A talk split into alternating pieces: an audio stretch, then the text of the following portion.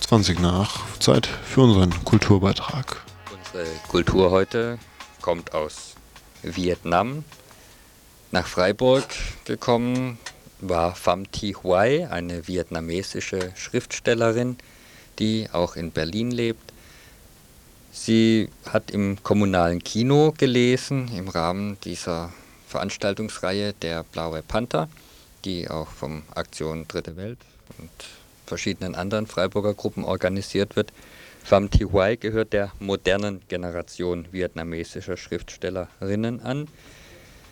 Die Geschichte, die sie vorgelesen hat im kommunalen Kino, geht auch um die Zukunft Vietnams, um die Vergangenheit Vietnams. Die Frage, die ich in der Geschichte als Grundfrage gesehen habe, war, was ist eigentlich meine Kultur? Was ist vietnamesisch? Ist es die Kultur vor der französischen Besatzungszeit, die französischen Einflüsse in die vietnamesische Kultur im 20. Jahrhundert? Ist es die Kultur der Volksbefreiungsarmee, in Nordvietnam? Oder was ist die neue kapitalistische Zukunftskultur?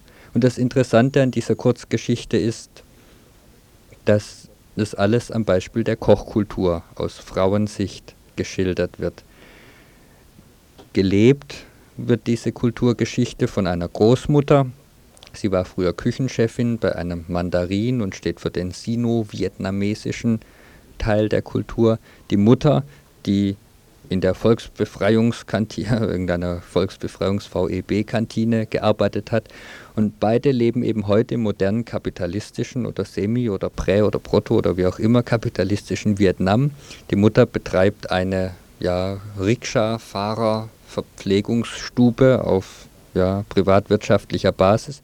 Die Tochter, die Ich-Erzählerin, arbeitet dort und besucht auch noch immer ihre Großmutter und sie kommuniz kommunizieren eigentlich über Rezepte, über Inhalte von Kultur. Und ich lese jetzt, weil leider Gottes mal wieder das Aufnahmegerät versagt hat, oder ich genauer gesagt, lese aus dem Stück Das Sonntagsmenü, veröffentlicht im Deutsch auch im Unionsverlag, glaube ich in Zürich, das Buch heißt auch Sonntagsmenü und lese jetzt einfach ein Stück drauf vor. Mutters Losung ist alles für das Wohl des Volkes. Schon für 200 Dong gibt es was zu essen. Das teuerste Gericht kostet anderthalbtausend. Deshalb ist es bei uns immer voll. An den Tischen ist nicht genug Platz. Viele Gäste müssen ihr Essen auf der Straße im Stehen verschlingen. Von draußen sieht man nur fröhliches Essstäbchen schwingen, vielhändiges Tunken, pausenloses Saugen, ein sehr erheiternder Anblick. Den Betrieb in der Garküche hält Mutter zusammen mit mir und meinem Vetter Tai aus Buai aufrecht. Tai ist für die schweren Arbeiten zuständig wie Wasser abgießen, Töpfe tragen, Abfälle fortschaffen, Feuer machen, abwaschen und für Ruhe sorgen. Denn unsere Gäste sind nicht von der Sorte zart fühlen bloß den Reiskörnern kein Leid antun ein paar Tässchen Schnaps, einige Erdnüsse und eine Portion Tofu. Und sie werden unberechenbar. Tai ist in jeder Beziehung faul. Nur für Ordnung sorgt er mit Eifer. Bei der kleinsten verdächtigen Regung schultert er das Hackmesser, stürzt hinaus und geht in Kampfposition. Wenn Mutter vorsichtig versucht, ihn zurückzuhalten, dann schnappt er ein, geht in die Küche und pisst in die Gemüsebrühe. Ihn davon zu jagen traut sich Mutter nicht. Das könnte wer weiß wie gefährlich werden also bleibt ihr nichts übrig, als ihn zähneknirschend zu dulden. Hin und wieder steckt sie ihm ein paar Tausender zu und schickt ihn zum Karaoke, denn sonst spült er seine Seele in der Garküche aus. Dabei sprühen Speicheltropfen auf die Gesichter der Gäste, und das ist unanständig. Er singt immer nur das Lied Trauriger Herbstnachmittag. Oma, habe ich erzählt, unser Spezialitätenrestaurant habe einen Rausschmeißer mit Ausbildung in Japan engagiert. Karaoke, Toshiba, Yamasaka, Toshiba, Yamasanyo Mitsubishi, Tokai, Ohio, Tokio. Oma hat gesagt, das klingt viel schöner als Merci beaucoup. Oma beschuldigt nämlich die Franzosen, die vietnamesische Küche verführt und verdorben zu haben. Ich muss sehr aufpassen, sonst rutscht mir etwas von Rotier, Farcier plus Butter, Wurst, Schinken heraus und Omas nach Garnelensoße, Zwiebeln und Knoblauch riechende Vaterlandsliebe wird aufgewirbelt. Mutter begeht ein noch schwereres Verbrechen als die Franzosen. Mutter rottet aus. Ich vermute, dass Oma ihren chinesischen Nachttopf aus zerbrechlichem Porzellan mit aufgemalten Feen ins Grab mitnehmen wird, um die asiatische Kultur zu bewahren. Den Plastiknachttopf dagegen wird sie uns Kindern und Enkeln einer Epoche der Verflachung und Durchmischung vom Gaumen bis zur Jauchegrube hinterlassen. Ja, während diese literarische Verarbeitung der vietnamesischen Kochkunstgeschichte noch irgendwie uns als westlichen Hörerin oder Leserin einleuchtet, weil wir mit dieser Erzähltechnik, diesen Inhalten irgendwie was anfangen können und was reininterpretieren können, ist es bei anderen Geschichten von Pham Thi Huai in ihrem Buch Sonntagsmenü viel schwieriger. Es geht da um Probleme innerhalb der kommunistischen vietnamesischen Partei, um die Probleme der Intellektuellen in Hanoi heute Auseinandersetzung mit europäischer Kultur, es geht um kaputte Liebesbeziehungen und vietnamesische Pflichten, die sich die Ehepartner gegenseitig irgendwie auferlegen. Es sind Einblicke in eine ganz fremde Welt, die uns wirklich, oder zumindest mir, sagen wir mal so, gar nicht nahe liegen, die aber trotzdem außerordentlich spannend sind. Vor allem spannend für jemand, der sonst aus Vietnam immer nur die neuesten Wirtschaftsnachrichten liest, Mercedes-Benz hat schon wieder eine Filiale irgendwo aufgemacht. Und dadurch dieses Studium eigentlich der Selbstbestimmung des vietnamesischen Intellektuellentums mal mitkriegt, wo Mercedes eigentlich da seine Filiale aufmacht und was da eigentlich passiert. Wie gesagt, Pham Thi Huai, das Sonntagsmenü, sehr spannendes Buch, erschienen im Unionsverlag in Zürich. Vergiss sie und genieße dein Leben.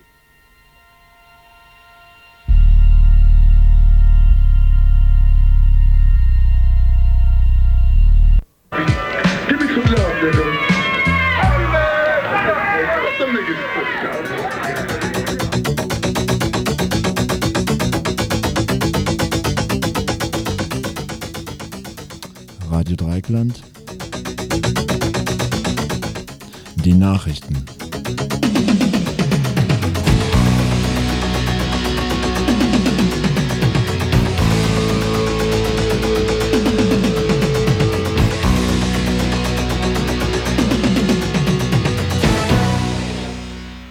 Deutsche Polizei. Wegen gewalttätiger Übergriffe gegen Festgenommene, hauptsächlich gegen Ausländer, ermittelt in Hamburg inzwischen eine Staatsanwaltschaft gegen Polizisten. Möglich wurde dieses nur, weil ein Kollege von ihnen die Aussagen der Opfer bestätigte und jetzt als Kronzeuge fungiert. Dieser mutige Polizist wird nun von seinen Kolleginnen offensichtlich geschnitten und erhält anonyme Morddrohungen mit der, mit der Amtspost. Nach der Vernehmung mehrerer beschuldigter Beamter stellte der ermittelnde Staatsanwalt fest, dass die Aussagen der Polizisten in einer Weise abgesprochen seien, wie er bisher nur von Schwerkriminellen gewohnt sei. Die strukturellen Belastungen der Beamten sieht eine Studie, die im Auftrage der Länderinnenminister erstellt wurde, als Ursache der rassistischen Gewalttätigkeiten deutscher Polizisten. Die Bundesarbeitsgemeinschaft kritischer Polizistinnen und Polizisten kritisiert diese Entschuldigung heftig und fragt, warum Polizisten Stress und Frust ausgerechnet an Ausländern auslassen. Warum schlagen sie nicht ihre Vorgesetzten? fragte einer der Sprecher der Bundesvereinigung am Freitag in Berlin. Doch so etwas würde ein deutscher Polizist ja nie tun. Sicherlich sind nicht alle Polizisten Rassisten, aber der in Hamburg praktizierende Chorgeist, wie wir ihn bisher nur aus amerikanischen Spielfilmen kennen, zeigt, dass fremdenfeindliche und autoritäre Einstellungen unter der deutschen Polizei etwas Normales sind und nicht nur ein kleines Minderheit äh, so rassistisch ist, wie selbst die Grünen meinen.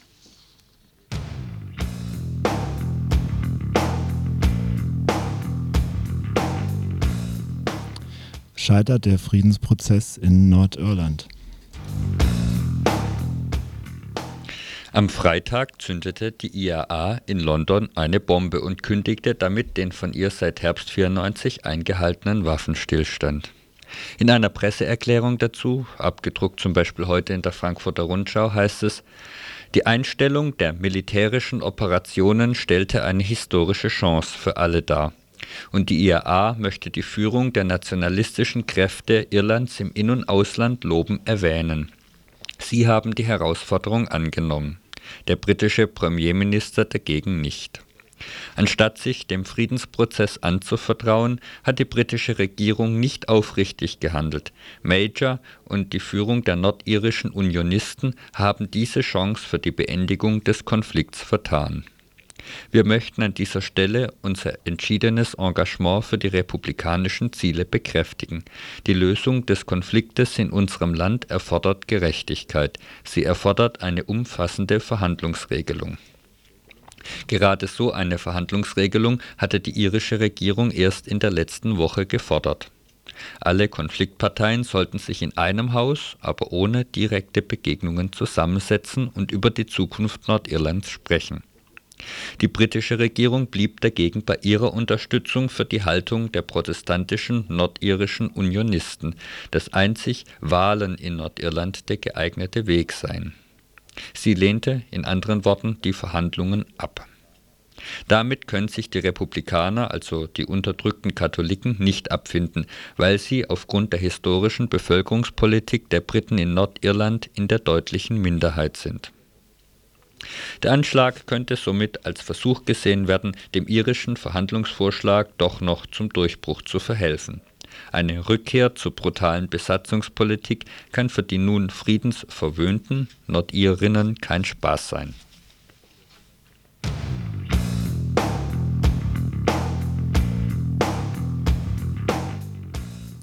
Shell und Nigeria.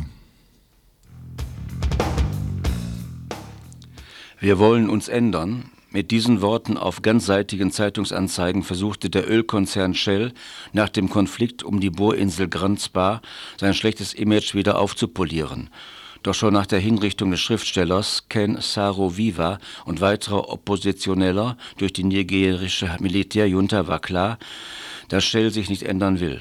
Obwohl Shell durch seine Ölförderung 30 Prozent des nigerianischen Staatshaushaltes finanziert und auch die Privattaschen der Machthaber entsprechend füllt, lehnte Shell es ab, entsprechenden Druck auszuüben, um das Leben von Ken Saro-Wiwa zu retten.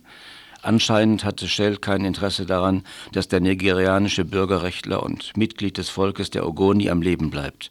Die Ogoni hatten und haben am meisten unter der umweltzerstörenden Ölförderung von Shell und anderen Ölkonzernen in Nigeria zu leiden. Ken Saro-Wiwa wurde vor drei Monaten hingerichtet, doch er hat ein Buch geschrieben, das zum großen Teil aus seinen Tagebuchaufzeichnungen im Gefängnis besteht. Dieses Buch will der Rowold Verlag im März unter dem Titel Flammen der Hölle Nigeria und Shell, der schmutzige Krieg gegen die Ogoni herausgeben. Die Londoner Zentrale des Ölmulti Shell will die Veröffentlichung nicht hinnehmen und drohte Ende letzter Woche damit vor Gericht alle notwendigen Schritte gegen Rowold zum Schutz der Rechte des Konzerns zu unternehmen. Der Rowold Verlag Hamburg will sich dem Druck nicht beugen und das Buch wie geplant veröffentlichen. Derweil versucht die deutsche Shell AG abzuwiegeln und meinte, nicht das Buch selbst, sondern nur der Titel des Buches werde beanstandet. Mensch wird den Eindruck nicht los, dass es allen eben sogenannten Beteiligten nur um eines geht, ums Geld. Die Londoner Shell-Zentrale will weiter ihre Reisegewinne in nigerianische Öl machen. Immerhin konnte sie ihren Profit in Nigeria im Laufe des vergangenen Jahres um 75 Prozent steigern. Der Rowold Verlag möchte an einem Buch dazu verdienen, dessen Autor wochenlang in den Medienschlagzeilen stand. Vor dem Tod von Kenza Viva hatte sich kein deutscher Verlag für ihn interessiert. Und die deutsche Shell AG versucht Schadensbegrenzung aus Angst vor einem neuen Boykott gegen Shell. Denn der kostet Shell viel, viel Geld.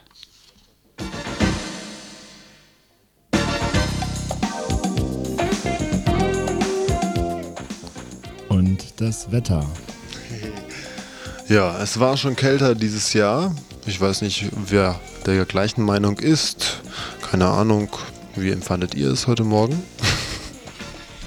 Föhn, richtig Föhnwetter. Föhnwetter? Ja, ja es könnte auch noch pissen irgendwie, habe ich so das Gefühl. Also alle Möglichkeiten sind offen. Wer mit nassen Haaren rausgeht, ist selber schuld. Das hat uns unsere Mutter schon damals gepredigt. Ja, wer mit trockenen Haaren rausgeht, der hat auch bald nasse Haare. Und wie Götz immer sagt, nach oben gehen, schweben, schweben, schweben, denn da oben ist es schön kühl, sagt man. Und weiß soll es sein.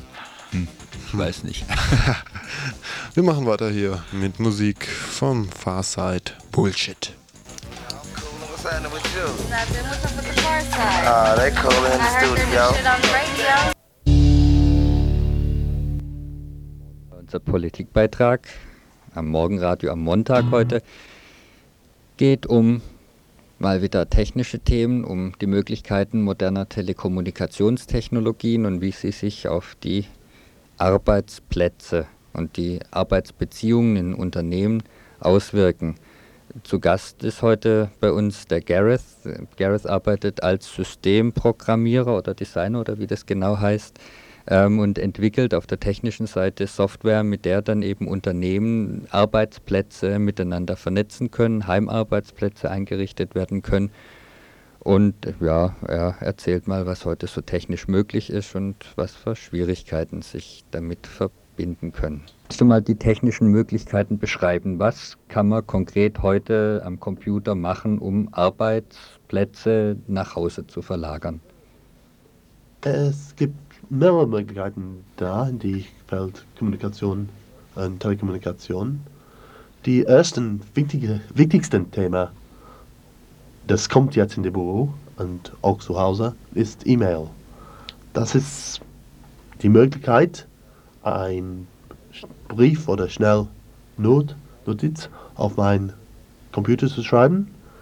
Das wird dann, äh, dass ich dann zum irgendwelche andere Rechner, der auf dieser weltweiten Netz verbunden ist. Und äh, innerhalb 10 Minuten ist diese Nachrichten da. Es gibt Millionen Rechner auf diesem Netz und die sind wirklich durch die ganze Welt verbreitet. Die Fälle von äh, Fax und äh, Telefondienste wird immer mehr Möglichkeiten bieten. Äh, zum Beispiel Telefonconferencing, und Voicemail, das heißt die Möglichkeit, ein Nachrichten vorzubereiten und dann in ein Mailbox zu lassen, dass die, äh, dass die äh, Empfänger kann dann nachher abholen. Das war geschwind gesprochenes E-Mail. Genau. Hm. Oder ja, gesprochene Fax zum Beispiel, hm. vielleicht ein besser hm. Exemplar. Äh, die Möglichkeit auch entsteht, verteilte Dokumente Editierungsmachen. Äh, zum Beispiel mehrere Leute würden auf ein Dokument gleichzeitig arbeiten, die kommunizieren zum Beispiel über Telefon und editieren alles diese Gleichdokument. Auch technisch möglich heute ist die Videotelefon. Äh, das heißt ein Telefon mit Bild. Äh, leider heute ist es sehr teuer. Äh, zum eine ausreichende Qualität braucht man vier oder sechs Telefonverbindungen, normal oder ISDN, dieser neue Standard der Telekom. Gibt es denn schon konkret Beispiele, die du erzählen kannst von Heimarbeitsplätzen am Computer? Ja, die, es gibt die Exemplare von den Theaterkassen in äh, äh, Theater in London und äh, New York, wo Leute ihre Theater Theatertickets per Telefon bestellen wollen. Die Mitarbeiter da sitzen nicht äh, in die Gebäude selbst, die sitzen zu Hause mit einer Computerverbindung zum Zentralcomputer im Theater. Ja, die Auslagerung von Arbeitsplätzen ist ja nicht nur innerhalb von London und New York möglich, sondern sicher auch weltweit. Kannst du ein Beispiel nennen für ein Unternehmensprojekt, was weltweit verteilte Arbeitsplätze, die über solche modernen Technologien zusammenhängen, beschäftigt? Klassiker. Äh, ich kann zwei konkrete Exemplare geben. Der eine ist ein, äh, in meinem Branche ein Telekommunikationssystem. Der würden, würde zum Verkaufen in Deutschland entwickelt. Und die Grundentwurf wurde in Deutschland gemacht. Aber das System selbst wird in Taiwan gebaut und die dazu gehörende Software wird eigentlich in Indien in großer Teil geschrieben. Mhm. Und die Mitarbeiter müssen sich ja dauernd abstimmen und sind genau. da so. Genau, mhm. und diese Telekommunikationsmöglichkeiten macht das viel leichter. Mhm. Ein zweites Exemplar ist die äh, 24-Stunden-Telefon-Support-Dienst hm. Also für Software, wenn man anrufen will, hallo Microsoft, mein MS-DOS ist mal wieder abgestürzt oder so? Gerade nicht Microsoft, aber andere Firmen hm. bieten das und bieten das international. Hm. Äh, das wird gemacht, äh, 24 Stunden, in das Äh, acht Stunden wird in England von England aus geboten, acht Stunden von Kalifornien aus und acht Stunden von Indien aus. Das heißt, dass die Mitarbeiter können einen normalen normale Stunden Arbeitstag, halten, Arbeitstag haben, aber die, äh, die 24 Stunden Support ist geboten. Mhm. Ja, wenn ich das mal kurz noch so zusammenfassen darf, dann sieht es für mich so aus, dass die Mitarbeiter eigentlich nicht mehr direkt privat miteinander kommunizieren im Betrieb, sondern dass alle Kommunikation über einen Zentralrechner läuft, beziehungsweise man auch noch dem Boss dankbar sein muss, wenn er die Telekom-Gebühren für die Videokonferenz bezahlt. Das bedeutet für mich also irgendwie zweierlei. Zum einen würde ich sagen, dass die Mitarbeiter, weil sie sich intern nicht mehr privat absprechen können, so einfach, aber alle dennoch vom gleichen Unternehmensprojekt ja betroffen sind, auch nicht mehr gemeinsam gegen die zentrale Unternehmensplanung gut wehren können, wenn sie alle daheim verteilt an ihren privaten Arbeitsplätzen sind. Und zum anderen sehe ich da auch die Gefahr drin, dass die Heimarbeitsplätze immer mehr in Dienstleistungsvertragsverhältnisse umgewandelt werden, dass eben die Unternehmensleitung Leute nicht mehr nach Arbeitszeit, eben Anwesenheit im Betrieb bezahlt, sondern sagt, ihr müsst mir dies und dieses Teil des Programms fertig programmieren und das müsst ihr mir sozusagen getestet abliefern und wir, das macht es euer Bier. Ihr werdet also nicht mehr nach Arbeitszeit als Arbeitsvertrag bezahlt, sondern als Dienstleistungs- und Subunternehmer, als Unternehmer mit vollem Risiko und Krankheit und so weiter ähm, von mir beschäftigt. Und wenn ihr mir nicht mehr passt, dann wechsle ich ganz einfach den Vertrag und damit fällt eben sozusagen das ganze Arbeitsschutzsystem auch in sich zusammen, wenn da lauter Dienstleister sind. Siehst du da Probleme in dem Bereich? Ich sehe sicher diese äh, Entwicklung. Es ist sowieso ein Trend in meiner Industrie, dass äh, die Verträge zwischen was war mal Mitarbeiter, ist jetzt ein äh, Privatvertrag, äh, als Dienstleistungsvertrag. Hm. Die, äh, äh, das hat von der Seite des Mitarbeiters auch Vorteile, äh, vor allen Dingen mehr so in die Branche von zum Beispiel Systementwicklung. Die Gehalte sind anpassend hoher. Die Versicherung gegen äh, Krankheit und so weiter werde von sich selbst gemacht. Ja, es scheint also wirklich so zu sein. Neue Technologien verändern die Arbeitsbeziehungen und die Möglichkeiten für die Mitarbeiter, ihre Interessen in ihrem Betrieb irgendwie einzubringen. Wer noch mehr zu diesem Thema hören will, der ist sicher auch im Arbeitsweltradio bei Radio Dreckland gut aufgehoben. Immer Mittwochabends, glaube ich, so zwischen 7 und 8 Uhr.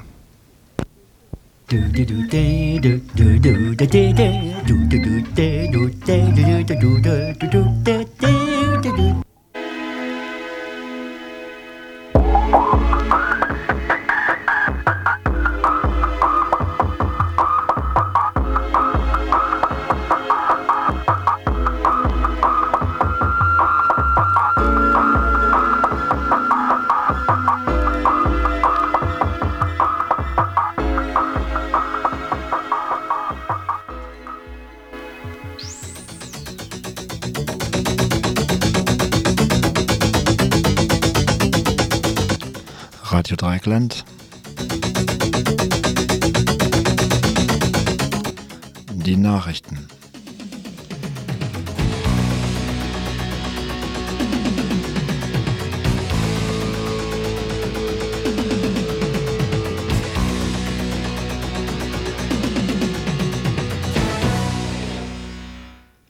Deutsche Polizei. Wegen gewalttätiger Übergriffe gegen Festgenommene, hauptsächlich gegen Ausländer, ermittelt in Hamburg inzwischen eine Staatsanwaltschaft gegen die Polizisten. Möglich wurde dieses nur, weil ein Kollege von ihnen die Aussagen der Opfer bestätigte und jetzt als Kronzeuge fungiert. Dieser mutige Polizist wird nun von seinen Kolleginnen geschnitten und erhält anonyme Morddrohungen mit der Amtspost. Nach der Vernehmung mehrerer beschuldigter Beamter stellte der ermittelnde Staatsanwalt fest, dass die Aussagen der Polizisten in einer Weise abgesprochen seien, wie es bisher nur von Schwerstkriminellen gewohnt sei. Die strukturellen Belastungen der Pol Polizeibeamten sieht eine Studie, die im Auftrage der Länderinnenminister erstellt wurde, als Ursache der rassistischen Gewalttätigkeiten deutscher Polizisten. Die Bundesarbeitsgemeinschaft kritischer Polizisten und Polizisten kritisiert diese Entschuldigung heftig und fragt, warum Polizisten Stress und Frust ausgerechnet an Ausländern auslassen. Warum schlagen sie nicht ihre Vorgesetzten? fragte einer der Sprecher der Bundesvereinigung am Freitag in Berlin. Doch so etwas würde ein deutscher Polizist ja nie tun. Sicherlich sind nicht alle Polizisten Rassisten, aber der in Hamburg praktizierte Chorgeist, wie wir ihn bisher nur aus amerikanischen Spielfilmen kennen, zeigt, dass fremdenfeindliche und autoritäre Einstellungen unter der deutschen Polizei etwas Normales sind und nicht nur eine kleine Minderheit rassistisch ist, wie selbst die Grünen meinen.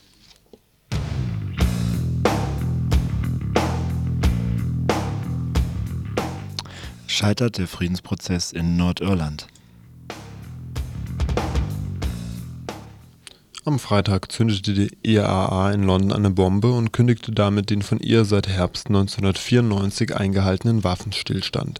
In einer Presseerklärung dazu, abgedruckt zum Beispiel heute in der Frankfurter Rundschau, heißt es, die Einstellung der militärischen Operationen stellte eine historische Chance für alle dar und die IAA möchte die Führung der nationalistischen Kräfte Irlands im In- und Ausland lobend erwähnen. Sie haben die Herausforderung angenommen, der britische Premierminister dagegen nicht.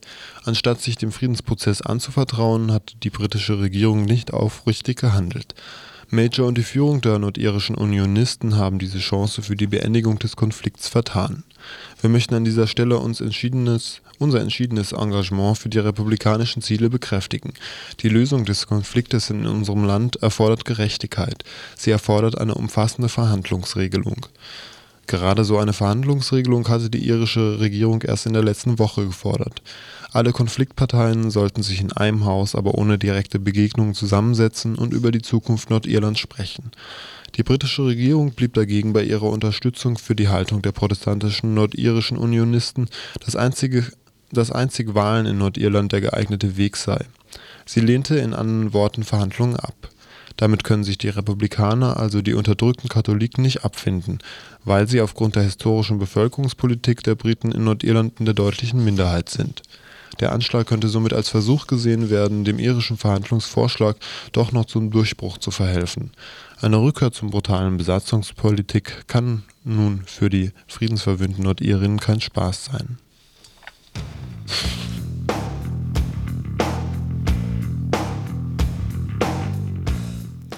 Shell und Nigeria.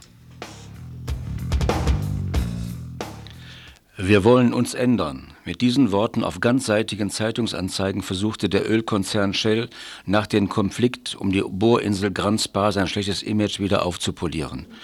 Doch schon nach der Hinrichtung des Schriftstellers Ken Saro-Wiwa und weiterer Oppositioneller durch die nigerische Militärkunta war klar, dass Shell sich nicht ändern will.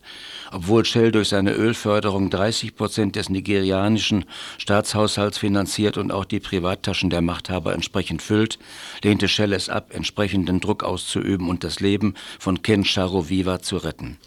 Anscheinend hatte Shell kein Interesse daran, dass der nigerianische Bürgerrechtler und Mitglied des Volkes der Ogoni am Leben bleibt. Die Ogoni hatten und haben am meisten unter der umweltzerstörenden Ölförderung von Shell und anderen Ölkonzernen in Nigeria zu leiden. Ken Saroviva wurde vor drei Monaten hingerichtet. Doch er hat ein Buch geschrieben, das zum großen Teil aus seinen Tagebuchaufzeichnungen im Gefängnis entstand. Dieses Buch will der Rowold Verlag im März unter dem Titel Flammen der Hölle Nigeria und Shell, der schmutzige Krieg gegen die Ogoni herausgeben. Die Londoner Zentrale des Ölmulti Shell will die Veröffentlichung nicht hinnehmen und drohte Ende letzter Woche damit, vor Gericht alle notwendigen Schritte gegen Rowold zum Schutz der Rechte des Konzerns zu unternehmen. Der Rowold Verlag will sich dem Druck nicht beugen und das Buch wie geplant veröffentlichen.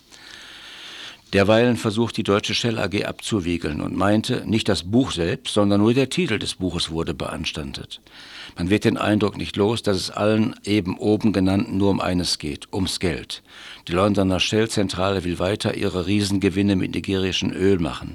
Immerhin konnte sie ihren Profit in Nigeria im Laufe des vergangenen Jahres um 75 Prozent steigern. Der Rowold Verlag möchte ein Buch dazu verdienen, dessen Autor wochenlang in den Medienschlagzeilen stand. Vor dem Tod von Ken Savaviva hatte sich kein deutscher Verlag für ihn interessiert. Und die deutsche Shell AG versucht Schadenbegrenzung, aus Angst vor einem neuen Boykott gegen Shell, denn der kostet Shell dann viel, viel Geld.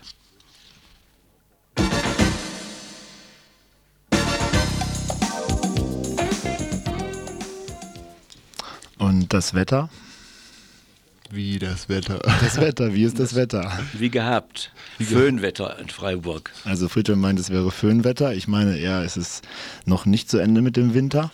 Und was meint der Götz? Aber der ist schon weg, den können wir nicht mehr erreichen. Götz. Aber er war auch dabei. Er war auch dabei. Wir alle können sagen, wir waren dabei. Ihr könnt natürlich auch sagen, ihr wart dabei, wenn ihr bei Radio Dreikland 102,3 MHz aus Freiburg und auf der 104,5 allerdings nur von 0 bis 15 Uhr zugehört habt. Ich hoffe, oder wir hoffen, das macht ihr noch öfter. Und wir gehen jetzt in die Wiederholung. Tschüss. Und das war die Stimme von Götz. Nicht mehr. Das war aber Friedhelm. Und ich bin Thomas. True. Your crystal set. You've won the freedom to forget.